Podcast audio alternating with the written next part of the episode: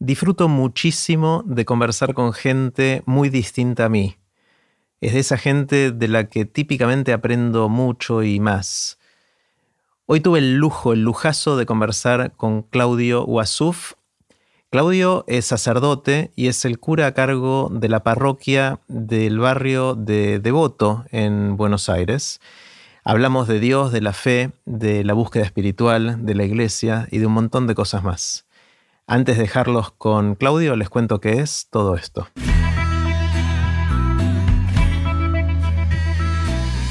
Esto es Aprender de Grandes, el podcast donde comparto lo que aprendo mientras intento aprender durante toda la vida y lo que converso con gente que admiro.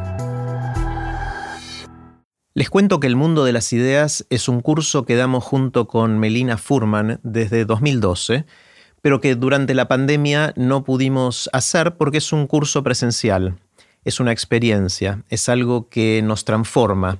El objetivo es desarrollar nuestra creatividad y nuestra capacidad de innovación para aplicarlas a nuestras ideas, a nuestros proyectos y a nuestras vidas. El mundo de las ideas vuelve en 2022 con una experiencia intensa que sentimos que va a estar espectacular. La inscripción ya está abierta y pueden ver todos los detalles y postularse para participar en mundoideas.org. Puse los links de este episodio en aprenderdegrandes.com barra Claudio. Ahora sí, con ustedes, Claudio Wasuf. Hola, Claudio. Hola, Jerry. ¿Cómo va? Bien, bien. Bueno, un, lujo, un lujo finalmente conversar. Eh, me encantó la invitación que me hiciste a conocer tu parroquia y a desayunar juntos hace algunas semanas.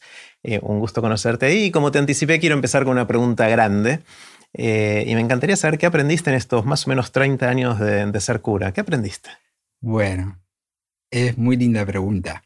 Por ahí antes de entrar propiamente en eso, un poco como ping-pong de lo que decías, he aprendido mucho escuchando las otras entrevistas y ya es, un gusto poder sumar un poquito mi voz eh, a ese pequeño universo de gente tan distinta y tan rica, ¿no? Que aprendí realmente un montón. Así que ojalá, ojalá que, pueda compartir algo que le suscite un aprendizaje. Seguro que sí, y siguiendo con esto, a mí me asombró muchísimo y me impactó cuando desayunamos en tu parroquia, cómo vos citabas pasajes, no solo de los evangelios, sino también de episodios de Aprender Grandes que yo me había olvidado que habían sucedido. Así que.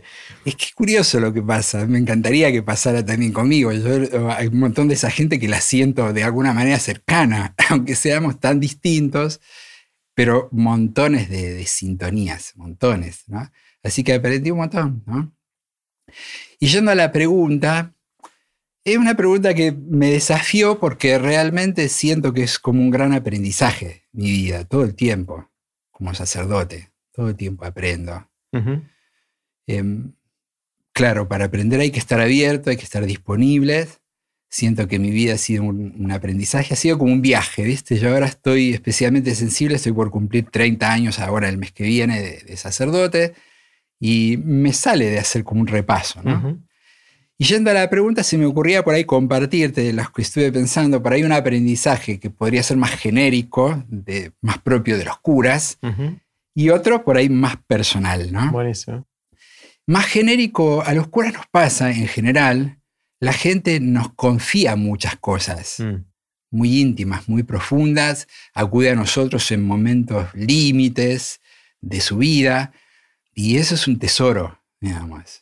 Nos, nos da como una, ventana a la naturaleza humana, a descubrir un montón de cosas de la vida de la gente, y eso es permanente, permanente. Yo ya desde el principio, y acá voy al aprendizaje, una cosa que aprendí bastante pronto es a no apresurarme a juzgar a las personas, porque hay un mundo detrás de cada persona y de cada decisión, ¿no? Entonces, no solo a través de las confesiones, porque en las confesiones la gente nos confía cosas muy íntimas, muy profundas, pero también en la vida uno aprende a conocer más profundamente a la gente, entonces no me apresuro a juzgar. Eh, no todo es lo que parece, hay cosas muy íntimas que no nos surgen, entonces no soy de juzgar, y hasta por ahí me acostumbro, pero me resulta un poco chocante cuando el, ambiente se vive de juicios permanentes, tal persona es tal cosa, tal otra, enseguida, ¿no? Eh, soy más de empatizar, tal vez demasiado a veces, quizás salga eso, ¿no? Eh, pero eso fue como un primer gran aprendizaje, no te apures a jugar, trata de acercarte, conocer a la gente. Y te digo, todavía hoy me entusiasma eso. tengo ganas de seguir conociendo a la, gente. Cada día me levanto y tengo cosas que me, desafían y eso me gusta. Es interesante, déjame reaccionar a este, después me contás el otro aprendizaje. Eh, una de las cosas que sabemos eh, que como resultado de la evolución natural, los seres humanos fuimos desarrollando, primero los animales, pero después los seres humanos desarrollando esta capacidad eh, de, en un instante, cuando vemos a alguien nuevo, clasificarlo. Amigo o enemigo. Esencialmente esa es la primera. Esta persona puede ser una amenaza para mí o puede ser una oportunidad. También era si era un animal. Si era un animal que podía comerme a mí, era mi enemigo, entonces yo salía corriendo para allá. Si era un animal que yo podía comer, quizás lo iba a perseguir porque podía ser mi cena y nuestra capacidad de quizás en una décima de segundo poder tomar esa decisión, amigo o enemigo, fue algo que nos ayudó a seguir vivos hasta acá y, llegar a donde estamos. Eh, y es algo que quizás la, la cultura en la que vivimos profundizó por esto de que nos gusta poner etiquetas, ¿no? Y enseguida estamos prejuzgando en el sentido que vos habías dicho, apenas conocemos a alguien, decimos, bueno, este es así o asá, eh, me gusta, no me gusta, y está genial lo que decís de, no formarte opinión y no juzgar tanto. Sí, y todo lo que uno se pierde por eso, ¿no? Claro. Eh, y no es que no me pase, esto que vos decís es un mecanismo bastante natural y espontáneo. El tema es que uno pueda sobreponerse un poquito a ese primer juicio y bueno, abrir el juego a, seguir, a mantener un vínculo claro, que te permita conocer otras cosas. Requiere un esfuerzo, porque no es algo que no sale naturalmente a la mayoría. Un esfuerzo y tiempo y no siempre se da. Me parece bueno concientizar eso, para no, no apurarse con esos juicios. ¿no? Está buenísimo. Después quiero hablar de la confesión, porque es un, para mí es un misterio, debe tener una magia y un montón de cosas ahí que están buenísimas. Y me vas a contar un segundo aprendizaje. Sí, una más personal, ¿no? Pero para esto se me ocurría contarte un poco, no sé, no es cómo surgió mi vocación, pero bueno, hay una, como una pequeña anécdota. Eh, de paso les cuento, quizás no todo el mundo sabe cómo se forma un sacerdote, ¿no? Un sacerdote estudia, nosotros eh, unos siete años estudiamos, ¿no? Y mi momento de mayor crisis un poco vocacional fue hacia el final, cuando ya estaba llegando hacia el final, digamos, de mi carrera. Y claro, se acerca la decisión que te va a marcar para toda la vida. Decís, bueno, ¿me decido, soy cura o no? Porque es una decisión de uno, ¿no? Eso fue allá por el año 90. Ya a mí me ordenaron en el año 91. Y en ese momento, medio de crisis, eh, pasó que hubo un recital de Spinetta, ¿no? a mí me gusta mucho Spinetta, me, crié con Spinetta y con Charlie, con mis amigos, digamos, en esa época, ¿no? Spinetta Jade. En ese momento había un recital, no sé si lo recordás todavía, de eh, Spinetta en Exactas, que después se grabó un disco, en el año 90. Entonces, con un compañero vamos a ir a ver Spinetta. Entonces voy a sacar las entradas un día de la tarde y pasó no sé bien qué pasó, que llegué antes o si cambiaron el horario, llego y no estaba abierta la boletería. Entonces tenía que esperar. Me voy al bar de la, de la facultad de exactas, de la. Me siento, me imagino que pedí un café y me puse a mirar a la gente. Y en ese momento sentí, viste, eso como un hervidero de vida, viste, el ambiente, imagínate, la mayoría era gente más chica que yo, yo ya tenía 26 años por ahí pero más o menos para mí.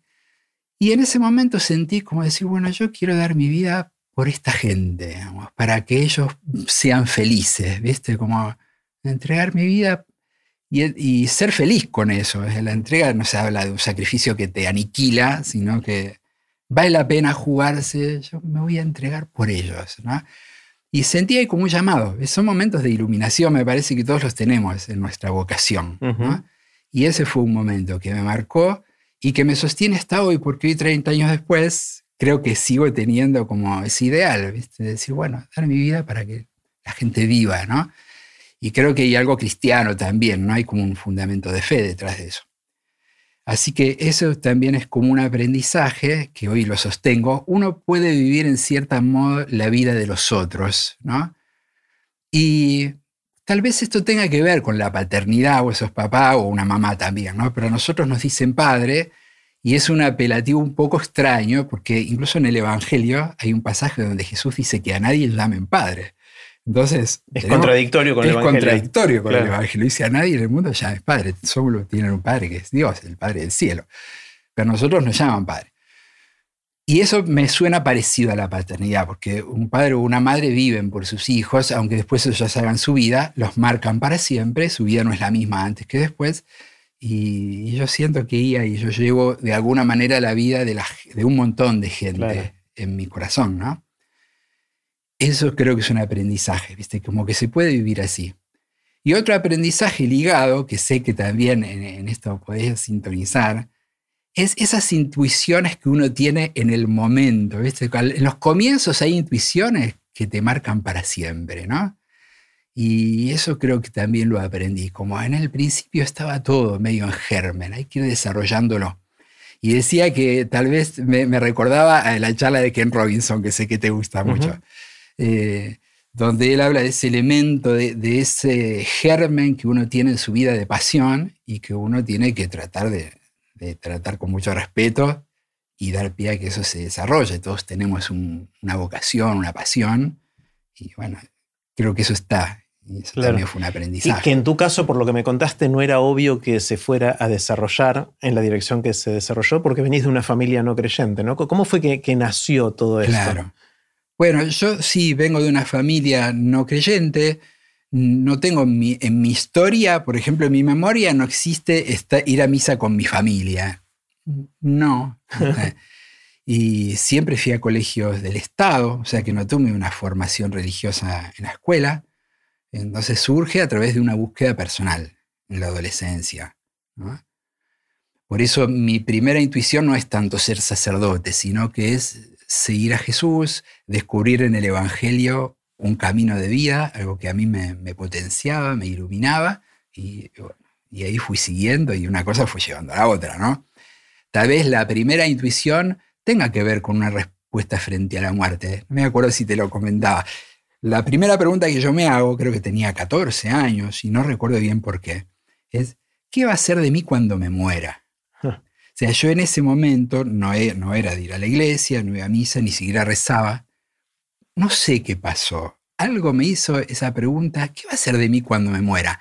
Lo cual supone, por un lado, el tema de la muerte y por otro lado, la, presunción de que hay algo después. Claro. No sabía responder a esa pregunta. No sé si hoy la sé responder, pero al menos hoy tengo un camino, ¿no? Claro. Y descubrí, bueno, en el Evangelio una búsqueda, ¿no? Claro, y, después eh, a los 18, 19 empezaste a hacer el seminario, se llama, cuando em, emprendes esos siete años de... Tal vez hay un episodio que también es, es, de inflexión, que es cuando yo ya tenía 17, 16, 17 años, iba a hacer un curso de computación. Yo fui a escuela técnica, soy técnico mecánico. Y iba a hacer un curso de computación. En aquella época no existía la PC, ¿viste? Era computación, COBOL, introducción, sistemas operativos. Bueno, un curso. En ese curso era el más chico, todavía no era tan común estudiar computación. El camino empezó mi hermano que se dedica a la computación y bueno, yo seguí un poquito, hice algunos cursos y en ese curso había un grupo de compañeros míos que en el recreo hablaban de filosofía y de religión. Y yo me sumaba escuchando, ¿viste? Y me di cuenta que yo no conocía nada de mi religión. Y ahí me compré una Biblia pero me compré una Biblia. ¿Tu primera Biblia? Fui todavía la tengo como un tesoro. Una Biblia con un lenguaje español. así. Fui a una librería, vi una Biblia, me la compré y la empecé a leer. Sin ninguna ayuda ni nada. Y eso también me fue abriendo a preguntas, cosas que no entendía. Ahí ya empezaba yo un poquito a ir a la iglesia y una vez hablé con un cura sobre algunas cosas de la Biblia, me dijo, ¿por qué no lees el Evangelio? Después empecé a ir a una parroquia y me integré en un grupo. Bueno, una cosa va llevando a la otra, ¿no? Pero empezaste a estudiar ingeniería. Hice un año de ingeniería. Lo que pasa es que cuando empecé a estudiar ingeniería yo ya estaba un poco pensando en la posibilidad de ser cura. Claro. Eh, hay un momento donde yo me doy cuenta de que mi camino iba por otro lado, de que si bien me gustaba, todavía me gusta la ciencia, los números, Em, había otro dilema que me, intrigaba más, que es el, el del ser humano. ¿no?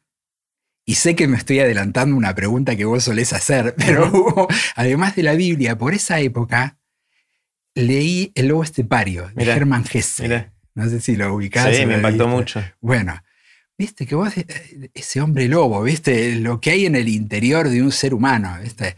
Y me di cuenta que ese dilema me intrigaba más, viste. Entonces lo primero que decido yo, no, no le quiero dar mi vida de ingeniería, quiero ir para otro lado. Por ahí psicología, me interesa, filosofía, hasta que digo, voy a probar. Yo no tenía ni idea de lo que era ser cura. Cuando, cuando voy a entrar al seminario, busco la guía, la guía telefónica de Entel, ese seminario donde quedé y llamo por teléfono. o sea, no tenía conocidos, ¿viste? Claro. Bueno, una cosa va llegando a la ¿Y tu familia cómo lo tomó? Mi familia lo tomó un poco con perplejidad. Mi papá, sobre todo, era un poco reacio a los curas y se puso un poco triste cuando mm. yo le... Pero bueno, yo ya tenía bastante independencia, yo ya trabajaba incluso. Trabajaba, trabajaba en la Facultad de Filosofía y Letras de la UBA como no docente, ¿no? Era una especie de cadete ahí de, la tesorería. Entonces ya tenía bastante autonomía, no era que... Pero mi papá se puso, contrariamente yo pensé que por ahí le iba a costar más a mi mamá. Eh, entonces ahí yo que decidí también esperar un año. Y hice un año de ingeniería, pero ya tenía dentro un poco esa búsqueda, ¿no? Y al año siguiente, cuando yo lo, vuelvo a plantear, decir, no, yo quiero probar con esto, ya mi papá estaba más sereno, como lo había charlado con sus amigos, ¿viste? La típica que te dice, no, peor que sea delincuente, peor que sea drogadicto. Esos consuelos raros, pero como que mi papá ya estaba más, más sereno. Y después, bueno, ¿viste? El, seminario yo creo que a él siempre le costó un poco. Y después no llegó a verme sacerdote porque mi papá murió a principios del año que yo me ordené Ah, mira. Eh, mi mamá ya sí, mi mamá vive, por supuesto, ahora, está viejita, pero ella llegó a disfrutar un poco mi alegría o el cariño que la gente nos tiene, porque eso también es es muy lindo, ¿no? Claro, claro. Otra cosa que me contabas cuando desayunamos aquella vez es que viste cómo vivían los sacerdotes y había algo de la vida de los sacerdotes que te había interesado como casi como estilo de vida, ¿no? Claro, yo, yo no, en el, cuando entré al seminario yo no sabía cómo, cómo vivía un cura, porque no, nunca había tenido acceso a la intimidad, ¿no? Recién en segundo y tercer años del seminario, nosotros nos mandan un poco a hacer como una práctica, una parroquia los fines de semana, me tocó la iglesia de San Benito, que queda ahí por, Palermo, y ahí me encontré con tres curas muy distintos, porque eso creo que es obvio, pero es bueno marcarlo, ¿no? A veces la gente tiene un estereotipo del cura y cada cura es distinto, ¿no? Tiene su modo.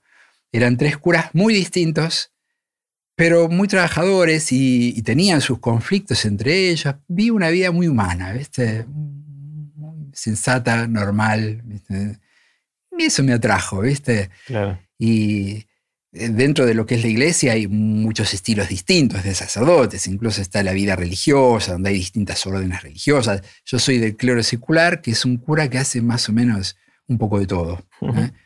y, eso me atrajo. Y dije, bueno, acá hay un camino.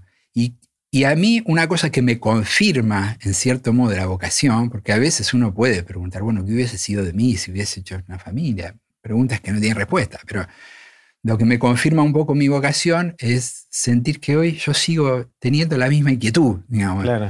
Mm, tengo proyectos, cosas que me intrigan, cuestionamientos, dudas, pero eso como que me mantiene vivo, ¿no? Sí, sí, sí. sí. Me parece que no es poco. no, es, muchísimo, es muchísimo, es muchísimo. Y, y, en el camino entiendo que en esos 30 años pasaron muchas cosas y otra de las cosas que me llamó mucho la atención cuando desayunamos aquel día fue lo que me contaste de tu interés por el Islam. Eh, que también era algo, digo, eh, pero es un cura católico que me habla del Islam. Contame un poquito de eso, de dónde viene y qué, es lo que hiciste. Eso es en mi historia relativamente reciente, te diría los últimos 10 años, un poquito más en realidad, pero de 30, hubo muchas experiencias antes que también me marcaron mucho.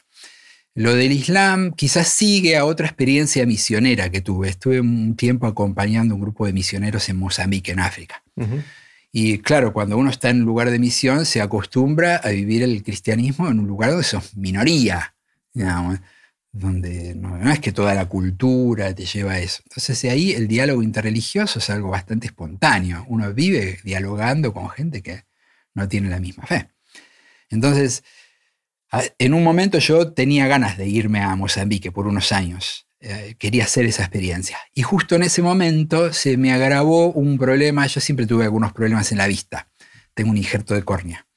Y en ese momento tuve como un rechazo en la, córnea que me injertaron y no era prudente irme, ¿viste? Por unos años porque necesitaba tener un control permanente. Entonces, yo ya hacía 14 años, creo que estaba trabajando en esta misión, apoyando a la misión en Mozambique, y dije, bueno, ya está. Eh, hasta acá fue este tema de la misión, ya es una experiencia muy rica que tuve y derivé un poco al diálogo interreligioso. Y en ese diálogo me di cuenta que el Islam era algo emergente, que estaba cobrando importancia y que la mayor parte de la gente no tenía ni idea de lo que es el Islam. A mi vez yo tengo sangre árabe, y el Islam con la cultura árabe tiene mucha cercanía, si bien no se identifican, porque hay muchos árabes que son cristianos, pero tiene afinidad. Entonces me fui metiendo en eso y llegué a estar en el año 2011-2012, hice un año de estudio en Egipto sobre árabe y algunas cosas de la doctrina y la historia del Islam, y lo más importante, poder estar un tiempo inmerso un poco en una cultura marcada por el Islam. Y fue una experiencia también fascinante, ¿no? Eh, desde muchísimos puntos de vista. ¿no? Me imagino. ¿Y, ahí notaste más diferencias, similitudes? ¿Qué, qué, ¿Qué aprendiste de ese año y de, estar inmerso en el Islam de esa manera? Mira, fue mm, una primera cosa que seguramente va a tener mucho que ver con esto, es aprendí a aprender, digamos, porque fui tipo tabla rasa. Desde el primer día pensé que yo fui solo a un lugar donde no conocía absolutamente a nadie y no conocía el idioma. Entonces, ese solo, esa sola inmersión fue todo un quiebre y un aprendizaje. ¿Y aprendiste, aprendiste el idioma? mí mismo. Aprendí mucho del idioma. Lo que pasa es que yo aprendí, el, árabe estaba marcadamente una diferencia entre el árabe clásico y el árabe hablado. Mm. El árabe clásico es el árabe del Corán y es el árabe que se habla en los medios, que se escribe mm. y es muy importante, está muy vigente. De eso después te podría contar más. Y después está el árabe hablado, que es muy distinto en cada lugar, en Egipto o en Siria o en Palestina o en Marruecos. Em, yo aprendí el árabe clásico, que me interesaba más para investigar en el Corán, y aprendí bastante. De hecho, antes de ir a Egipto, a mí me regalaron un Corán en árabe, y creo que fue un clic ese. Yo dije, yo esto lo tengo que leer.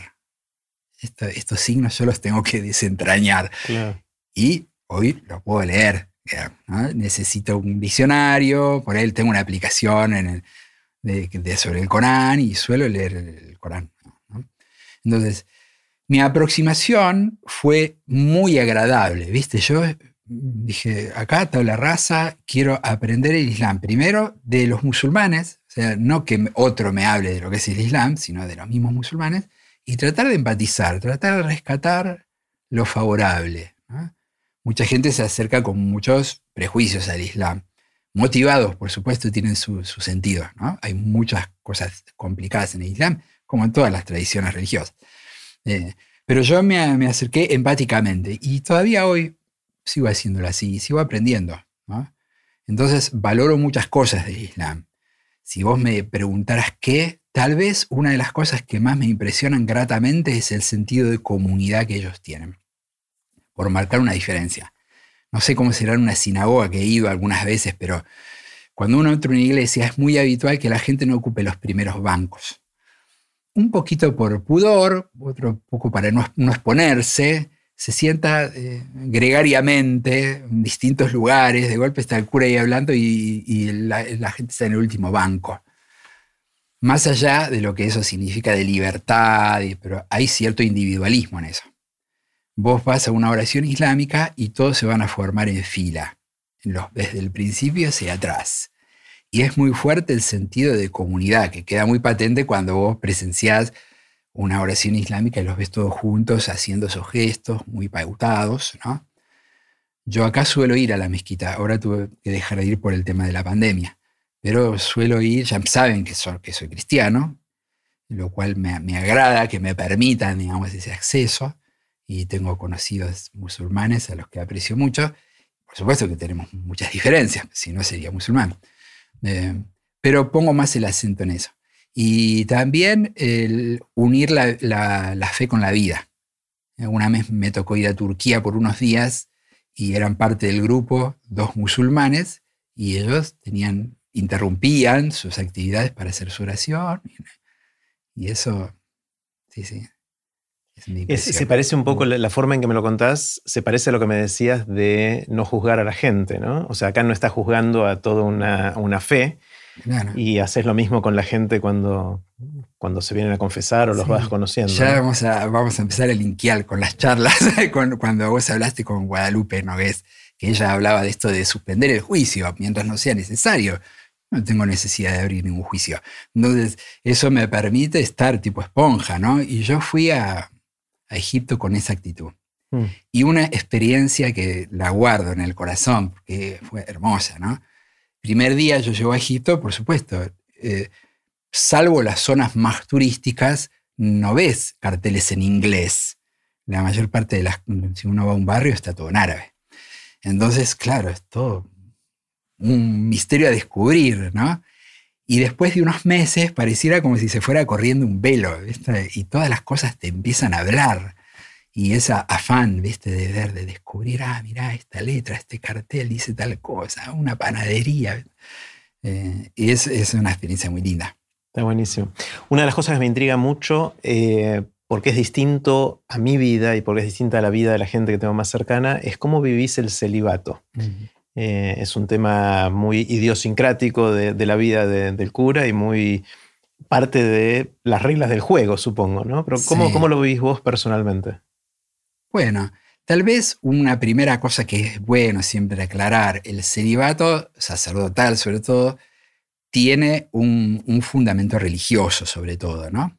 Es natural que una persona que por ahí no tiene una aproximación religiosa a la vida o no conoce tanto del cristianismo, le resulte raro. Está bien, porque es contracultural, ¿no? Entonces, el celibato tiene que ver con una consagración a Dios, Dentro de lo que es la tradición católica, también es bueno distinguir, existe lo que se llama la vida consagrada. hay personas que, sin necesidad de ser sacerdotes, se consagran totalmente a Dios. Algunos son de una agrupación religiosa y existen incluso lo que llaman laicos consagrados. Son una persona que tiene una profesión, docente, un médico que consagra su vida a Dios, decide no formar una familia y entregarse totalmente a Dios. Y lo hace por una fundamentación religiosa en nuestra Iglesia Católica, latina sobre todo, es bueno también aclarar eso, existe, la Iglesia ha optado por dar el sacerdocio a personas que sean célibes. Eso podría cambiar en algún momento. Podría cambiar que no sea necesario ser célibe para claro, ser porque eso es una norma eclesiástica que podría cambiarse. ¿Eh? ¿Y eso es solo en América Latina? No, no No, no, eso es en todo el mundo, pero ah. en el rito latino. Las iglesias de Oriente existen sacerdotes que se casan. ¿eh? Pero nosotros estamos. Y son, son católicos también. Son católicos también, hay católicos y los ortodoxos sobre todo, más todavía. Ahora, en mi caso, para ir a mi caso personal, yo tal vez esta se infería de lo que dije antes. Descubrí antes la vocación consagrada que el sacerdocio. O sea, que para mí es bastante natural. Yo lo que sentí es que quiero entregar mi vida a Dios. ¿no? Entonces no viví el celibato como una imposición, sino que me, resultaba natural. Y de hecho me atrajo un estilo de vida consagrada. No es que dije, bueno, quiero ser cura para celebrar misa, no, me atraía ese estilo de vida, de entregar totalmente mi vida a Dios. Entonces, lo vivo, por supuesto, con todas las tensiones que, uno puede imaginar, porque es propio de la sexualidad humana ser célibe no es renunciar a la sexualidad, porque la sexualidad tiene un montón de manifestaciones. Uno eh, renuncia a formar una familia, a tener una pareja y al ejercicio de la genitalidad, podríamos decir. Pero la sexualidad se expresa a través de muchas cosas y uno no cercena su sexualidad. Pero por supuesto que se vive con un montón de tensiones y yo diría un poco como todo el mundo, porque no creo que exista nadie que viva su sexualidad sin ninguna tensión o conflicto. Lo que sí me parece es que como curas tenemos que ser conscientes que estamos renunciando a algo que es muy medular, muy fundamental.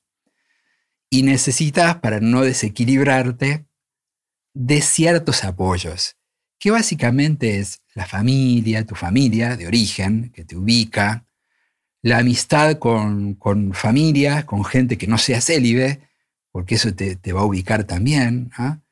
el trato espontáneo con gente y, y, no atarte a otras cosas, ¿viste? De golpe renuncias a una familia y te atás a los poderes, a la riqueza, buscando compensaciones. Y eso te quita el espíritu del celibato, que es entregar tu vida al ministerio, a la gente, ¿no? Ese es el sentido que tiene el celibato. Y, entiendo que, no, que surgió tarde, ¿no? En el desarrollo del sí, catolicismo. Surgió ¿no? tarde. No soy muy experto en esas cosas de la historia de la iglesia, pero surgió sí, sí, más por la Media, ¿no? Y, lo ves como algo necesario o es algo que podría cambiar? En, un momento me dijiste al pasar que quizás pueda cambiar o... No, yo creo que va a cambiar. Lo que pasa es que los cambios en la iglesia son lentos. Yo creo que va a cambiar sobre todo porque va cambiando la humanidad. Eh, hoy la gente no ve de la misma manera a un célibe que veía antes. Hoy la sexualidad tiene otro lugar. Antes se vivía de una manera privada, en lo íntimo y no, no afectaba por ahí la vida pública. Hoy es más espontáneo, se vive más libremente. Entonces ya el celibato tal vez ha dejado de ser un testimonio. Una época era como, sí, como un, testimonio, así, alguien que dio totalmente la vida. Hoy medio raro suena, ¿viste? Eh, entonces, y también va a ir cambiando el lugar de los curas. ¿viste? Hay algo que el Papa habla mucho, que es el clericalismo, ¿viste? el cura que es medio jefe y que todos le deben pleitesía. Eso está cambiando. A medida que eso vaya cambiando y cobren más lugar los laicos, las familias y mismo la iglesia, y eso va a ir derivando hacia otra manera de vivir el sacerdocio y creo que se va a ir habilitando a otros modos, ¿no? Ahora, por ahí una cosa que también es bueno, como nota, la iglesia es universal, ¿viste? De todo el mundo. Y las culturas son muy distintas. Mm. Entonces, por ejemplo, en África, el celibato es una cosa bastante rara, porque eh, ¿viste? la fertilidad, la familia es algo muy de la cultura. Si te vas a Extremo Oriente, por ahí no es tan raro, porque incluso otras religiones, como el budismo o el hinduismo, tienen eh, célibes.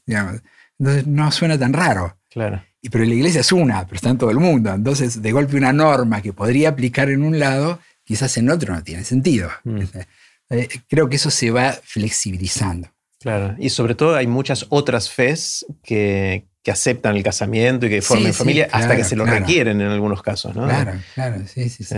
Eh, es interesante. El, tema de la sexualidad y la expresión, obviamente eh, surge también la, la observación de que se supieron de muchos casos de abusos sexuales, entonces uno empieza a relacionar y se estará relacionado o no eso con la necesidad de ser célibe y que alguien encontró a través de eso la, y pasan cosas terribles en, ese sentido. ¿Cómo, lo estás viviendo vos personalmente, eh, eh, esto que está en los medios? Sí, por supuesto lo vivo con una mezcla de vergüenza, de tristeza, de preocupación. No, haría la relación lineal ¿no? entre abusos y celibatos. Primero porque si uno analiza los abusos en general, eh, muchos abusadores no son célibes.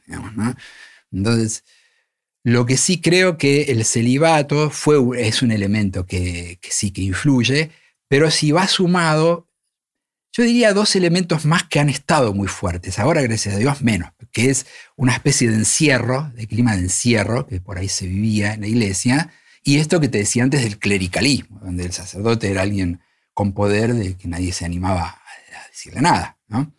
Entonces, esas cosas han ido cambiando. Te diría desde el Concilio Vaticano II en la década del 60 fue un, momento muy fuerte de cambio en la iglesia. A partir de entonces empezó a cambiar algunas cosas y siguen cambiando. Ahora se descubren cosas de, esa época también, ¿no? A mí me interesó mucho, no sé si recordás por ahí, eh, una obra que se llama La Duda, que yo te comenté la, otra vez. Me la contaste la otra vez. Claro, es muy interesante la obra Duda porque es em, la historia de un abuso presunto, porque no aparece, es una obra de teatro en realidad. Después se llevó al cine. Donde está una religiosa grande que se da cuenta que hay una situación sospechosa ahí y, una hermana más joven que lo defiende al cura y el cura que nadie sabe qué pasó. Pero el autor en la introducción dice, esto se sitúa en un ambiente donde todo era encierro y donde está todo el mundo concordaba con eso. ¿eh? Hasta la misma madre del chico que supuestamente fue abusado lo defiende al cura porque le confiaba, ¿no? Era un ambiente medio de encierro. Creo que hoy ya eso va cambiando, ¿no? Entonces, ahora te decía la preocupación, además de la vergüenza, porque una cosa que me, por ahí me angustia un poco, no solo pensando en los curas, sino en los docentes, ¿no? Em, estamos viviendo ahora un, clima donde todo es sospechoso. Mm. Entonces, si vos vas a una escuela hoy, un docente no puede estar a solas con un alumno, por protocolo, no se debe hacer, ¿no? Y por ahí un chico necesita estar en un momento a solas porque tiene ganas de llorar y que nadie lo vea. No va a encontrar ese espacio en la escuela, tal vez no lo encuentre tampoco en su casa. Mm. Salgamos del llanto. Un chico necesita un abrazo, no hay nada más lindo que darle un abrazo a un chico, darle un beso, nada más necesario, nada más básico para un chico que está creciendo que le den una caricia o un abrazo. Hoy todo eso sospechado. Eso va a tener consecuencias, obviamente, ¿no? No sé cuáles van a ser. Eso no tengo ninguna respuesta para dar. Pero eso consecuencias va a tener, ¿no? Sí, sí, y eso me preocupa un poco. Mm. Yo en mi caso, te digo, yo tengo, yo tengo trato con jóvenes y con chicos en la parroquia.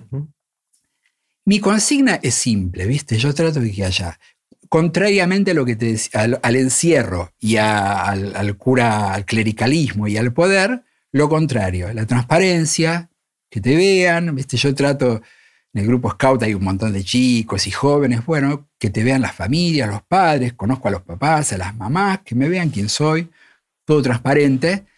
Y el servicio, ¿viste? Vos sos uno más, te pones a servir, estamos haciendo, no sé, berenjena, yo me pongo a cortar la berenjena con los pies, estás para servir como uno más. Me parece que eso crea un clima que, da más libertad. ¿viste? Sí, confianza. Sí, sí, confianza.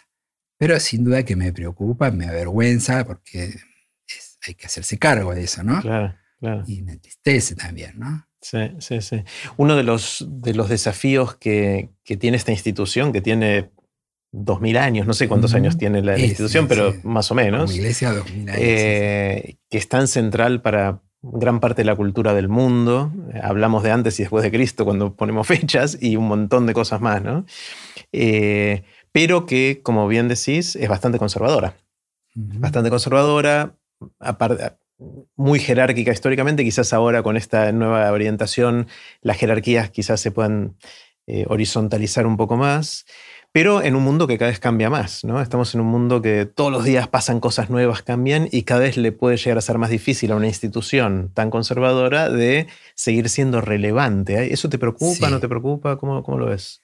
Mira, sí, me preocupa, pero al mismo tiempo también acepto que hay conflictos que son parte constitutivos de la humanidad, de la historia, ¿no? Esto que vos decías, lo conservador y lo progresista, este es como el acelerador y el freno de, una, de un auto, ¿no? Y creo que hay un montón de esos. Voy a usar una palabra que la otra vez escuché la charla de Ana Kazumi. Ana Kazumi, me encantó. Pero me, gustó mucho el uso del idioma. Ella usa la palabra aporía. La aporía es una palabra que casi nadie usa.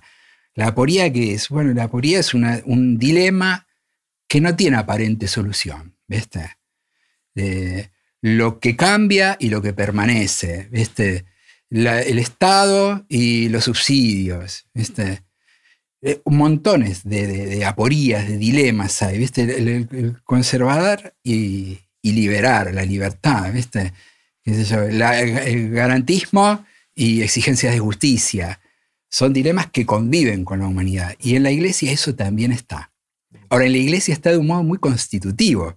Te voy a decir algo que para mí es el pan de cada día, pero por ahí vos, viste, no te resulta tan familiar. Nuestra fe cristiana, ¿en qué se apoya? En la fe en Jesús. Jesucristo que es Dios y hombre. Es dos naturalezas, una persona y dos naturalezas, Dios y hombre. En la historia de la iglesia han convivido, podríamos decir, grupos que pusieron más el acento en la divinidad de Jesús entonces el Jesús que es poderoso, que es Dios, que es sagrado, intocable, Este, y el que pone más el acento por ahí en la humanidad. Entonces, bueno, la, iglesia más llana, más del servicio. No existe en estado puro ninguna de esas dos cosas. Hay un abanico de mezclas. Hay que sostener eh, un equilibrio totalmente inestable, porque lo propio de la fe católica son las dos cosas. ahora es un equilibrio inestable. Hay grupos conservadores, hay grupos que son más progresistas y eso ha convivido en la historia de la iglesia y conviven hasta hoy. Mm. En este momento estamos viviendo un tiempo que en cierto modo es, bueno y va a poner en crisis a la iglesia. El Papa llamó a un sínodo, un sínodo es como una gran reunión de toda la iglesia para hablar sobre el gobierno de la iglesia y lo que él llama la sinodalidad, que es no, no una iglesia autocrática, ¿viste? sino un gobierno compartido, caminar juntos. Sínodo significa eso, ¿viste? Un camino hecho en común. Va a traer mucha crisis dentro de la iglesia, pero es necesaria. Y va también en ese sentido de, salirse del modelo tan jerárquico histórico, ¿no? Sí, yo creo que él ha tenido muchos gestos, pero claro, también tiene sus resistencias. Y las resistencias también tienen su sentido. No sé si te acordás, él hace un par de gestos cuando lo nombran como papa. Había uno, uno que me encantó. A él apenas no nombran papa, lo van a buscar con un auto del, Vaticano. Y él dice no, y se va en una combi, era una combi donde iban todos los cardenales. Y él ya con su vestido de papa se va en la combi con, los cardenales. Dice, yo soy uno más de ustedes, ¿no? Y después cuando llega decide, en lugar de ir a vivir a lo que era la casa pontificia donde vivía el papa, se va a una especie de pensión, se llama Santa Marta, un lugar lindo, pero es un lugar compartido. ¿eh? Y no lo hace tanto por una cuestión de lujo, porque no era tanto ese el tema, sino del aislamiento. Yo quiero estar en medio de la gente. Y a partir de ahí se conocieron un montón de historias donde él sale y va a la óptica a comprar unos anteojos y un montón de gestos que lo acercan a la gente, ¿no? y a algunos no les gusta y a otros sí. Y bueno, ese disenso interno en la iglesia está, obviamente. Entiendo que tuviste oportunidad de, interactuar con Jorge Bergoglio antes que fuera papa, ¿no? ¿Lo conociste bien? Él fue, él, fue nuestro obispo muchos años, así que yo lo conocí bien, no en el sentido de ser amigos, era un poco mi referente, pero tal vez por las actividades que yo tuve, tuve bastante cercanía en algunas actividades y decisiones que tuvimos que tomar. Y para mí fue muy fuerte, sobre todo la primera vez. Yo estuve tres veces con él ya siendo papa, porque tuve la suerte de poder estar en Roma por distintas cosas, ¿no? Lo más divertido fue la primera vez, porque la primera vez yo había ido al Líbano y había sido un viaje que yo había programado con él antes de que a él lo eligieran papa, ni que se supiera que iba a renunciar el otro. Entonces me firmó una carta firmada por el cardenal Bergoglio, a quien nadie lo conocía en el Líbano. Y cuando yo fui al Líbano, que ya fue abril, era el Papa. Entonces fue muy divertido. Me preguntaban, no, la carta ya estaba porque la habíamos ah, tenido que mandar, pero la carta de un desconocido pasó a ser la carta del Papa, ¿viste? Entonces, bueno, ¿viste? Me abrían todas las puertas, me preguntaban si lo conocía el Papa. Y cuando llegué a Roma, fui a un pensionado, que había un compañero mío viviendo ahí, y bueno, recibo un llamado, lo llama el Papa, viste, por teléfono. Son esas cosas que te acercan un poco a la iglesia, te la hacen más familiar, más cercana, ¿no? Por tener la suerte de haberlo conocido, ¿no? Claro. Es el Papa de todo el mundo, pero... Sí, sí, sí, sí, sí buenísimo, genial. Eh, tengo tantas preguntas, no, sé ni por dónde seguir. Em, una de las cosas que, siento que está pasando es que hoy, contrariamente a lo que pasó hace 100, 200, 300 años, la Iglesia Católica tiene cada vez más competencia, en el sentido de que han proliferado un montón de otras fes, algunas cristianas, otras no, eh, que ofrecen otro tipo de camino, otro tipo de propuesta, otro tipo de acercamiento a, la vida espiritual, religiosa, a Dios en general. ¿Cómo lo, vivís vos? ¿Hay, ¿Hay, una sensación de que le está siendo difícil o no a la Iglesia Católica mantener a sus fieles cerca? Eh, ¿qué, sentís vos en el día a día? Mm. Yo lo vivo con, con serenidad, digamos, no lo vivo como una amenaza, ni mucho menos porque también lo veo desde la fe, o sea, yo siento que yo creo en Dios, obviamente, creo que hay un Dios, creo que está Dios detrás de todo, em, y que Dios tiene sus tiempos, ¿no? Hay un salmo en la Biblia que dice, para Dios mil años es como un día y un día como mil años, ¿no? Dios mide las cosas de, otra manera. Entonces yo creo que Dios va guiando un poco la historia. Como iglesia trato de, de sacar un rédito de eso. Me parece que nos hace bien porque esta convivencia con otras creencias nos hace como recuperar nuestra identidad. ¿Qué es lo que distingue hoy a un cristiano? ¿no? ¿Qué es lo propio? ¿no? Está en el Evangelio, Jesús dice, amen a sus enemigos, no hay amor más grande que dar la vida. Hay un montón de propuestas que son muy propias del cristianismo. ¿no? bueno, uno tiene que vivir eso y no pretender tener privilegios, porque Jesús no los prometió ni dijo que los íbamos a tener. Entonces, por otro lado, como yo creo en Dios, creo que Dios está también presente en, toda persona, todo ser humano. Entonces, aunque la persona no sea cristiana, Dios también obra. Esa es mi, mi aproximación al diálogo interreligioso y al ecumenismo, ¿no? Tratar de ver qué de Dios hay en esta persona, en este fenómeno esta manifestación, ¿no? Y eso a mí me, me, permite permanecer abierto, ¿no? Yo no creo en el diálogo como una estrategia, ¿viste? yo diálogo a ver en qué te puedo encontrar un defecto o la manera de convencerte, ¿no? Sino a ver, ¿qué se está diciendo Dios en este diálogo? A vos te dirá algo, a mí me dirá otra cosa, ¿no? Y, y ahí nos encontramos. Y yo eso lo creo no teóricamente, sino porque tengo experiencia de eso, ¿no? A mí el diálogo con el Islam me ha hecho redescubrir un montón de cosas de mi propia fe y valorar la del otro. El Papa del año pasado sacó una, carta encíclica que se llama Fratelli Tutti, que es hermanos todos, ¿no? Y donde él propone eso. Bueno, la humanidad está llamada a vivir una fraternidad en la diversidad. Él usa la imagen del poliedro, este, no la esfera que suprime las diferencias, sino un poliedro. ¿eh? A esto yo sumaría algo que yo lo, creo que hay que tenerlo en cuenta. Yo entiendo que hay gente que no apuesta al diálogo, porque incluso por sus propios principios cree que es el conflicto el que va llevando adelante la historia. Y puedo entender eso, porque hay motivos para creer eso. Hmm. Entonces, yo tengo que tratar de ver cómo, cómo dialogo con alguien que no quiere dialogar conmigo. ¿Y cómo haces? No sé. es re difícil. Yo creo que tampoco es necesario, no hay que violentar nada, hay que despertar un poco el interés, uno no ocultar lo que uno cree, estar disponibles. A veces no se puede dialogar formalmente, pero sí se puede cooperar. Creo que hay como un camino del diálogo. Yo te diría, en esto lo, tengo más o menos trabajado porque me han pedido algunas veces dar charlas sobre el diálogo interreligioso. Entonces, el diálogo tiene como un pequeño caminito. ¿no? Viste que, no sé, en el diálogo interreligioso, la palabra tolerancia no es una palabra querida, porque tolerar es algo feo, ¿viste? Claro. un medicamento.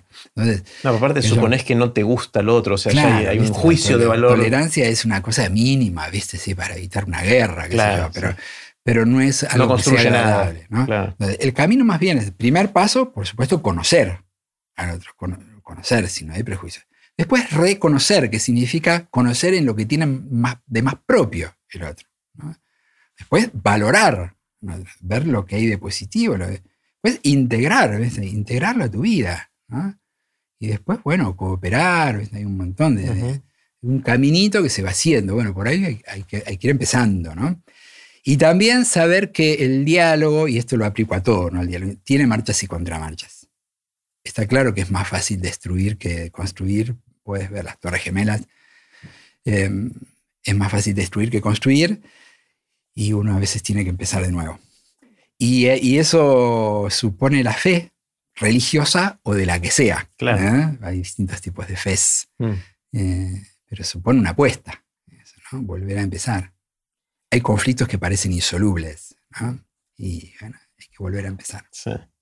Eh, antes de empezar a grabar, me explicabas la diferencia entre cura y sacerdote. Contámelo de nuevo, así lo digo bien. Sí, vulgarmente es lo mismo. De hecho, la gente nos dice cura con cariño, ¿no? Y sacerdote por ahí hace más eh, referencia al, ministerio, a la tarea que uno hace. El sacerdote es el que ofrece un sacrificio, ¿no? Y, está bien, el sacerdote ofrece la misa, ofrece un sacrificio de parte de Dios.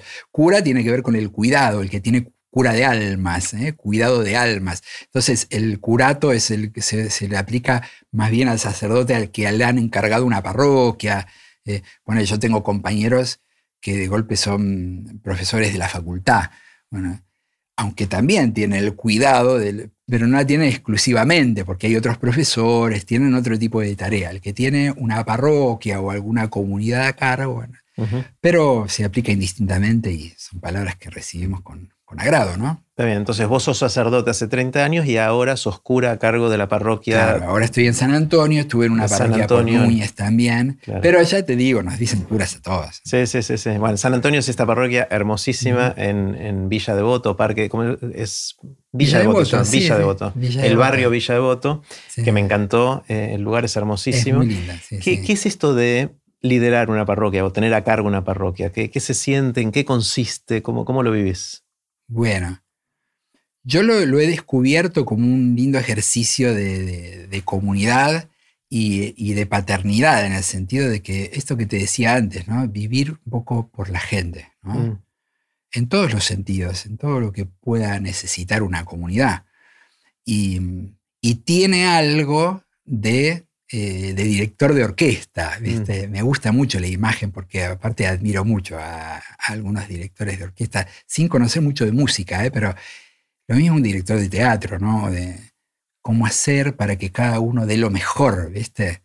Eh, vos decís a veces que el otro brille, ¿no? Pero cuando tenés que, tienen que brillar en conjunto, ¿viste? Una sinfonía. Te contaba la otra vez que vi un documental sobre Claudio Abbado que me encantó.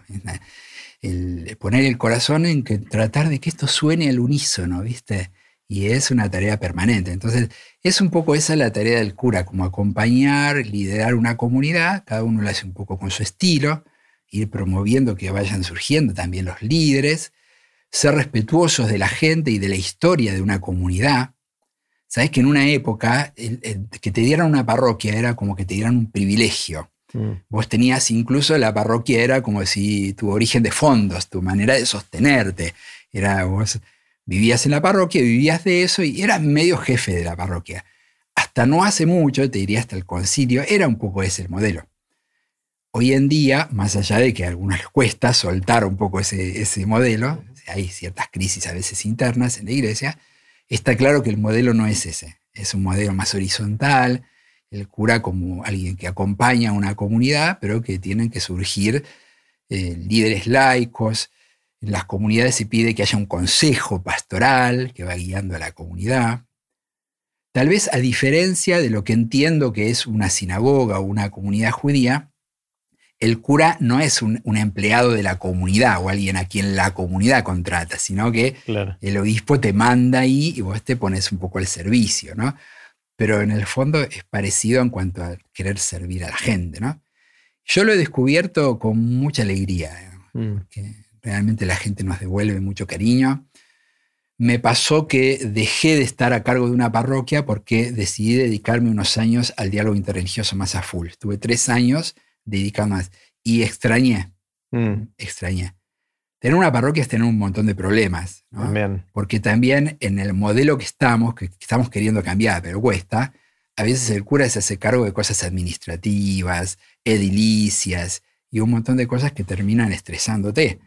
Y no es raro un cura que termine, viste, quemado, viste, tipo burnout. Claro. ¿viste? Porque, está sobrepasado un montón de cosas. Pasa. Aparte, no es que tiene mucha estructura. Vos me contabas que está la mujer que limpia, el sacristán, sí, tu compañía. Queda en tu capacidad de organización, pero eso no te lo da la ordenación y son cosas que no, no, es que aprendemos de eso, ¿no? Claro. Hacemos como podemos. Claro, claro. Eh, entonces suele pasar.